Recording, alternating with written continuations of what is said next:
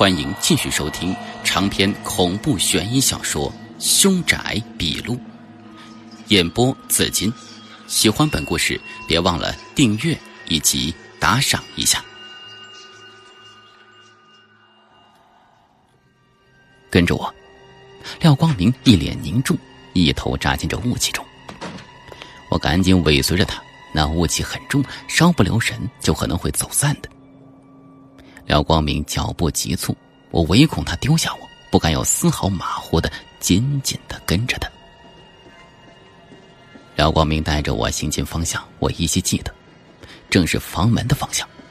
可是我们闷头跑出足足三五十米远，可是前面依旧是看不到尽头，连房门的影子都见不到，这绝对不正常。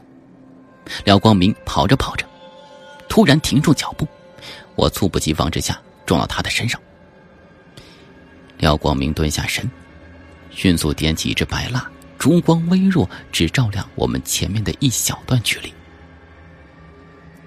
廖光明俯下身，向前面看过去，我也学着他的样子，猫腰看过去。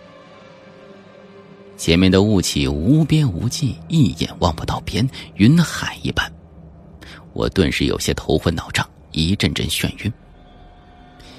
廖光明也晃了晃身子，急忙摸出个什么东西塞到我嘴巴里，让我含着。那东西像是一个药丸，但是在嘴中化开之后，散发出一股淡淡的腥臭味我一阵恶心，但是那种眩晕的感觉却真的是消失了。廖光明没再理我，只是从背包里摸出一个龟壳，往地上一扔，就见那龟壳在地上滴溜溜转动。一刻不停，就像是有人在不停的抽打的陀螺一般。廖光明盯着龟壳骂了一句“操”，并抄起那根摇火棒，不由分说的在身前抡打起来。我分明看见，摇火棒打到的地方，那雾气就稍稍散了一些，但是很快又聚拢过来，而且我依稀听到一点点声音。像是风吼，又像是动物的嘶叫。我气喘吁吁的问他：“光明哥，这这这到底怎么回事啊？”鬼屋，廖光明说：“我们被鬼屋围了。”说实话，我不知道鬼屋是个什么东西，但是听廖光明的语气，他好像也没什么办法。我们面临的形势似乎并不乐观，我有些泄气，手一松，拎的那个风铃“啪”的一声就掉在地上。廖光明看到之后，突然眼睛一亮，他拎起风铃，将缠绕的那个麻团绳给扯了下来，嘴中念叨着：“天无绝人之路，今天能不能出去，就看他的了。”我还没明白怎么回事呢。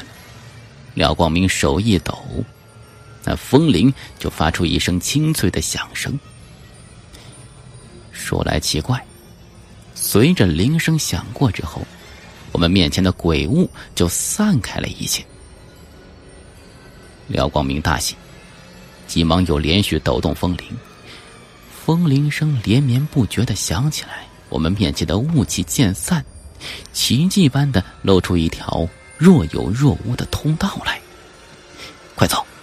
廖光明喝了一声，顺着通道跑了下去。我跟着跑出三五米远，迎面就看到何巧家那扇房门。原来我们在鬼雾的迷惑之下跑出去三五十米远，却一直在房间里面打转呢。廖光明一把推开房门，带着我钻出去了。我回头看去。那鬼雾弥漫，似乎还有鬼哭狼嚎的声音在里面。我打了个冷颤。姚光明一把将房门关上了。我们谁也没有说话，逃也似的跑回宾馆。到了宾馆，我先冲进卫生间漱口，嘴中药丸已经化掉，但是留下一嘴的臭味，我几次都想呕吐了。漱完口。我苦着脸就问廖光明：“哥，你给我吃的是什么呀？这么难闻？那鬼物有毒，时间长了雾气入体，你就完了。给你吃的是一种药，叫鸡屎白，能够提神醒脑明目。呃，鸡屎白名字不错呀，是鸡屎白，又叫做鸡屎白，是从雄鸡的鸡粪中白色部分提炼出来的。哎呦，我操！没等他说完呢，我又冲进卫生间呕吐起来了。廖光明不咸不淡的在一旁说了一句：“雄鸡属羊，鸡屎白在方术里也是个好东西。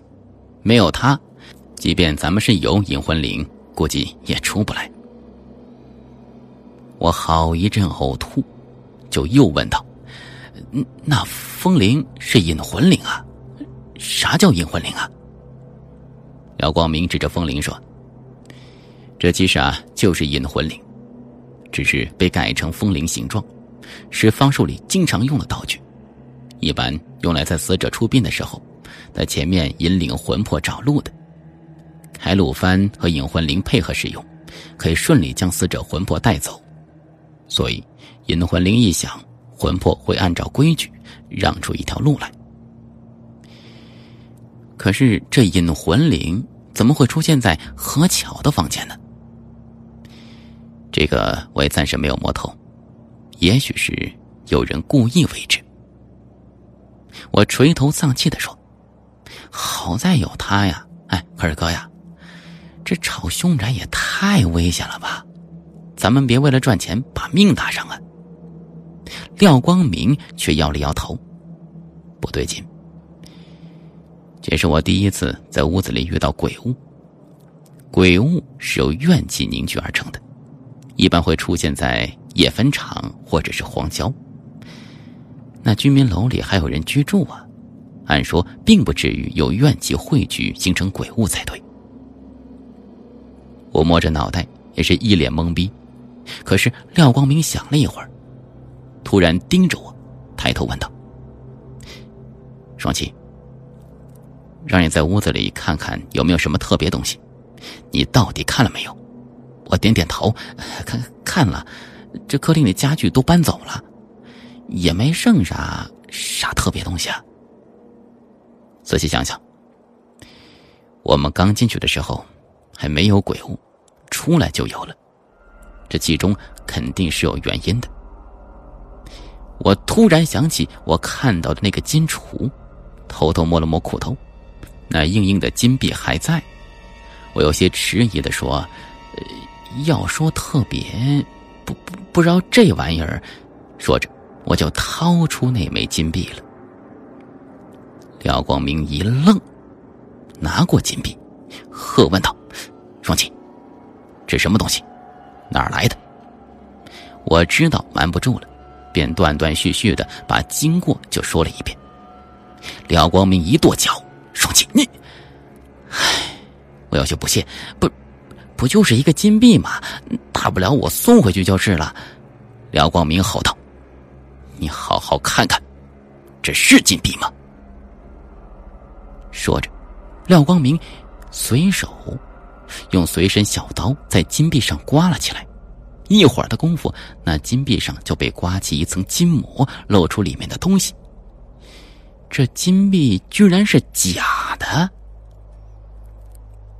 廖光明甩掉金膜，捏着里面的东西，我看到那是一枚古铜钱，外圆内方，在铜钱上布满了金线，还刻着四个字。我指着念道：“永宝乐通。”廖光明白了我一眼。大哥，是永乐通宝。你以为那个摆件是一个金厨，只是一个招财的东西？啊我疑问说：“不是，不是金厨是什么呀？明明就是金厨雕着铜钱的样子，不是？我见过。”廖光明叹了口气：“双七呀，先看看你身上的血手印。”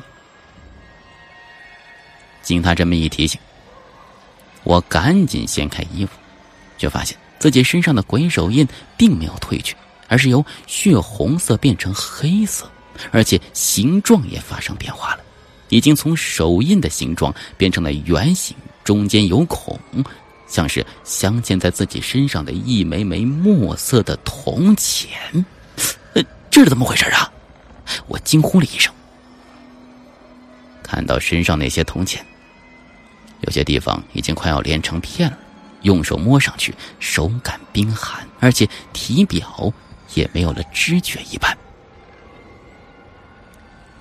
如果我没猜错的话，你看到的不是金蝉，只是和金蝉有些相似，它叫做八富。我疑问的说：“八富？”什么东西啊？跟廖光明在一起这混了几天呢？我感觉自己就是一白痴，很多事情别说了解，听都没听说过。听说过龙之九子吗？相传八富是龙的第五子，喜潮好水，所以又叫镇水兽，通常会被刻在桥上的。但是在方术里，八富却有别的用处。由于水属阴，所以一些方式会利用八富来锁阴气和怨气。我听廖光明说的跟故事一般，但是又有一番道理。廖光明指着那墨色铜钱就说：“这也不是普通的铜钱，叫做永乐通宝，是明成祖朱棣时期的货币，因年代久远，在方术里用处颇广。”和八符同用，可以做复眼，可以封住八符吸收来的那些阴怨之气。你拿了复眼，自然它封存的阴气、阴鬼怨气被放了出来，所以才会形成鬼物。我恍然大悟，没想到自己一时贪心，竟然犯了这么大一个错。廖光明看了我一眼，双喜啊。我知道你着急替家里减轻债务，可是我也没急着让你们还钱呢。干咱们这一行，心要静，也要静。这个静呢，是干净的静。很多东西是碰不得的。我脸一红，说实话，我并不是一个贪心的人。看到那个金币啊，这脑子一抽，就顺手收了。经廖光明这么一说，我更感觉是无地自容。可是我现在没心思解释，因为我看着身上自己这铜钱印，这么一会儿功夫，这面积似乎更大了。廖光明显然也注意到了，他豁然站起说：“你不懂方术，拿了复眼，犯了禁忌，咱们得赶紧回去，将复眼归位，不然。”等铜钱斑覆盖整个身体，你就会全身溃烂而死。我听了一激灵啊，就愤愤说道：“这这卖房子的主到底安的什么心呐？家里怎么会放这么邪性的东西来害人呢？”廖光明一摆手：“你别诬陷人家。我估计何巧一家也不懂得这八副的用处，也是当金蝉来供奉的。”那八副永乐古钱是被人给伪造成金币了。事不迟疑，我催促廖光明赶紧回去将复眼归位。廖光明掀开窗帘看了一下，松了口气，就说：“天亮了，复眼是无法归位的，但是同时，你身上的这铜钱斑会被暂时的遏制，不会扩散。咱们可以先松口气，做些准备。”晚上再过去。我点点头，看廖光明的样子，似乎给这复眼归位很容易，我也松了口气。一直担惊受怕的，心神俱疲呀。短暂的轻松，让我倒在床上，直接就睡过去了。